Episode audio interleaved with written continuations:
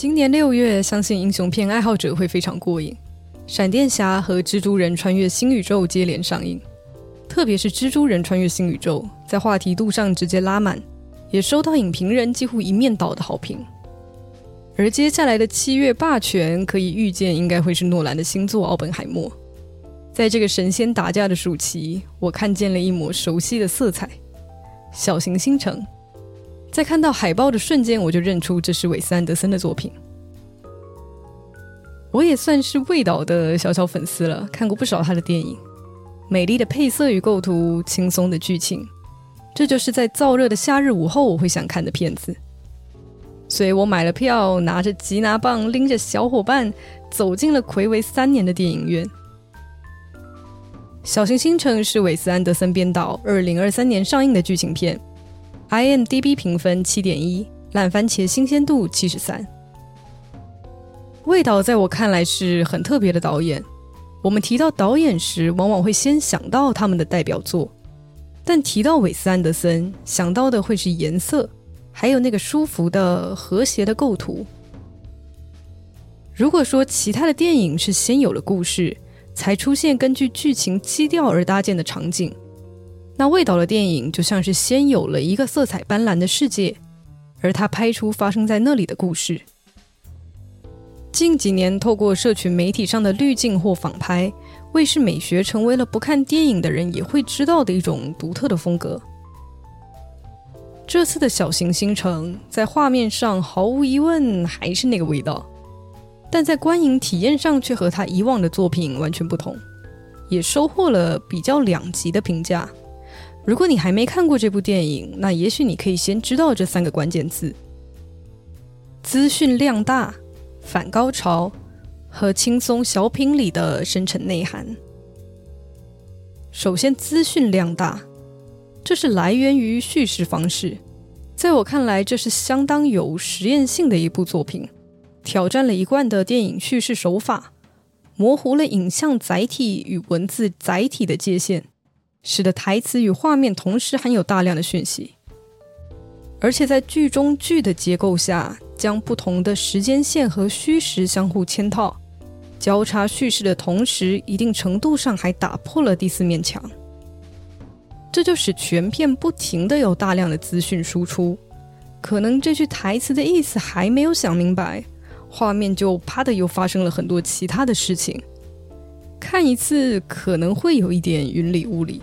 基本上二刷不可避，而除了叙事上的实验，剧情上还采用了反高潮的设计，故事中不存在冲突，甚至都说不上来有一个明确的主线，所以也就很难有那种戏剧张力。整场电影看下来，我最有情绪波动的是在开头放《奥本海默》预告的时候。一个预告就能如此热血沸腾，真的是诺兰我的超人。不过，《小行星城》也绝对不只是实验了手法的那种片子，他用轻松幽默的生活小品去包裹了很有深度的议题。就像每个人心中都有一座断背山，每个人心中也许也都会有一座小行星城。为了不打扰大家的观影体验，这个部分我就先按下不表。在节目的后半，我再来说说我的看法。总之，我会说《小行星城》不一定适合所有人。如果你看电影是追求剧情和感官刺激，那超英电影或诺兰的电影可能会更适合你。他们就像一道大菜，你可以得到视觉与情感双重冲击带来的饱足感；而《小行星城》则更像一块精致的甜点，是不同材料与口感的碰撞。如果你是带着吃大餐的心情，那可能会觉得有一点空虚。不过，如果细细品尝，其实会觉得相当有意思，比较适合喜欢看完电影后自己再琢磨琢磨的那种人。如果你是味道风格爱好者，千万不要错过《小行星城》；而如果你喜欢穿过剧情去探讨背后的故事和电影的核心主题，那你就更不能错过了。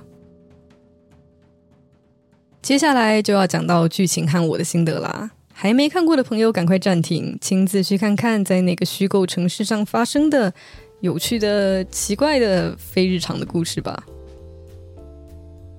这是一个三层俄罗斯套娃的结构，最内层是《小行星城》这部舞台剧，中层呢是演出舞台剧的演员，最外层则是由旁白将舞台剧的剧情和创作的过程同时展开，构成这部电影。《小行星城》这部舞台剧发生在一个虚构的前不着村后不着店的沙漠小城，那里有一个陨石坑，因此得名小行星城。未来可能撼动天文领域的天才少年少女们与他们的父母聚集在这里参加竞赛。就在他们在陨石坑里观看当地的天文奇景时，突然就出现了一个外星人，拿走了那颗陨石。军方立刻就封锁小行星城，无处可去的人们只能够设法消磨时间。大人、小孩在社会中像是一座座孤岛的人们，在这个奇妙的情境下相互连接。找到归属。一个星期后，外星人再次出现，把陨石放回了原位。封城也在人们的一波暴动后解除，大家都踏上了回家的路。地球没有被外星人入侵，人类没有灭亡。那段超现实的经历仿佛只是一场梦。所有人就这么回归了日常生活，或是说日常但又不太一样的生活。倒不是因为外星人。而是因为人们认识了彼此，所以这到底是一个怎样的故事？舞台剧的编剧说道：“我希望写出所有人陷入集体梦境的故事。你要先睡着才能醒来。”以上就是我非非非非常简化版本的电影梳理。就像我前面说到的，这不是剧情取向的片，更多的是它本身的艺术性，还有你看完之后的感悟。这也就让小行星城有种只可意会不可言传的感觉。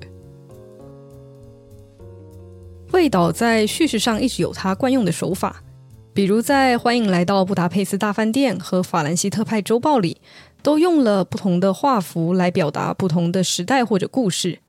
这次的小行星城也同样使用这个方式，再配合黑白与彩色画面的运用，巧妙的融合了舞台剧还有演员的生活。但是不同于以往故事线之间是相互独立的，这次是不断的去交叉舞台剧和舞台剧外演员所处的现实，必须视剧中剧为一个整体，才能更好的了解角色的心理活动。再来，魏导本来就是喜欢安排大量台词的风格，而在小行星城里，这直接强化到去取代影像部分的功能。电影作为一种影像载体，一直在追求画面的极致表现力，不只是在画质或者说拍摄手法上，还有如何能使用画面来传达讯息。所以，除非有特别的理由，不然多数的电影都会遵守用演的，别用说的这样的原则。就比如说，在这个《妈的多重宇宙》这部电影里。开场的时候就呈现了女主她要处理一连串的琐事的画面，她没有直接说出啊我很忙，但观众还是能够强烈的感受到那种快要喘不过气的压力。但小行星城就不一样了，电影中有大量的台词，除了安排旁白来介绍人事实地物，还直接用台词来代替画面。我觉得安排的很巧妙的一个片段。是透过演出奥吉的演员和本来演出亡妻的演员，两人在剧外讨论台词，直接带出了两个剧中角色过去的回忆，做到了完全没有画面，只靠观众意会。此外，导演想要传达的讯息也同样直接出现在台词里，像是电影中扮演奥吉的演员多次询问为什么要安排烫伤手的这个场景，那是什么意思？自己又有没有演对？或是扮演外星人的演员说，他认为这整部剧是对生活的隐喻。还有编剧与演员在讨论如何写出集体的梦这样的感觉。最后，所有的人对着观众重复：要先睡着才能醒来。这些味道想要传达的电影主题，靠演员之口以谜语的形式说出来。当然，这个跟不会拍全靠讲是有根本上的不同的。可以知道，这是导演想要呈现的风格。但这种 double espresso 交叉叙事，再配合隐藏大量讯息量的台词，就使得整场电影看下来有一种好像什么都说了，又好像什么都没有说的感觉。一部舞台剧和它的创作过程，一群人经历了非日常，最终回归平静。所以，小行星城的主题到底是什么？就像在舞台剧中扮演外星人的演员说的。这是对我们生活的隐喻。这部电影就像是提取出我们在生活中的情绪，再造融合后，透过电影呈现出来。它更多的是给了你一个回想或者重新去审视这些感受的契机，而不是答案。每个人可能都会因为不同的生活经历而看到不同的意涵。我自己比较有共鸣的三个面向是非日常的必要。生活的意义和挑战的精神。作为我疫情后第一部进电影院看的电影，看到因为外星人而封城，不免就会想到疫情也是这么莫名其妙的就出现了，让全世界都陷入一种奇幻或者说魔幻的时期。我们不能够自由活动，很多事情被迫停摆。而在三年后的现在，一切好像终于回归正轨了。我们和舞台剧中的角色一样，回归了原本的生活。而就像那位编剧说的，这是所有人陷入集体梦境的故事。这三年就像是一场漫长的梦境，而我们好像终于醒了过来。但我认为这不只是讲述这段经历，然后庆幸啊一切都过去了这样的故事，而是讨论为什么我们会需要非日常的体验。电影中最高潮的部分，可能就是演员们走向观众，不断去重复“先睡着才能醒来”的这个桥段吧。在我看来，睡着指的是这种魔幻的跳脱现实的体验。只有在经过了这样的非日常，我们才能够醒来，再次去感知到自己的生活。日常就会使人麻木，就像是奥吉在向儿女传达他们的妈妈。在漫长的抗争后，还是不敌病魔过世的时候，他自己还有已经理解死亡意涵的大儿子，其实都算不上悲伤，更像是啊，这一刻还是来了这样的一种感觉。当他们的妈妈的重病已经成为日常，慢慢的那种情感也就沉淀了，不是消失，只是就是埋没在了生活中。而女演员蜜姬也是如此，他在剧中提到自己遇人不淑，可能是源于自己从小身边就是那样的男人。此外，他接演了一堆悲惨的角色，剧中剧和剧外的经历似乎都在重叠，他就好像一直在麻木的伤痛中不断重复。当一切都变成日常，也许我们就不会意识到这样有什么问题。而因为小行星城，每个人都像是吸了一口新鲜的空气，能够重新去感知自己的生活。也许离开小行星城后，奥吉一家会大哭一场；也许密集会离开这个回圈。疫情期间才发现，生活的平衡原来是这么脆弱。在什么都没办法做的时期，可能有人决定重拾兴趣，有人放下工作，开始珍惜与家人相处的时间。我们开始重新审视自己的生活，什么是最重要的，什么是最有意义的，而那个意义真的存在吗？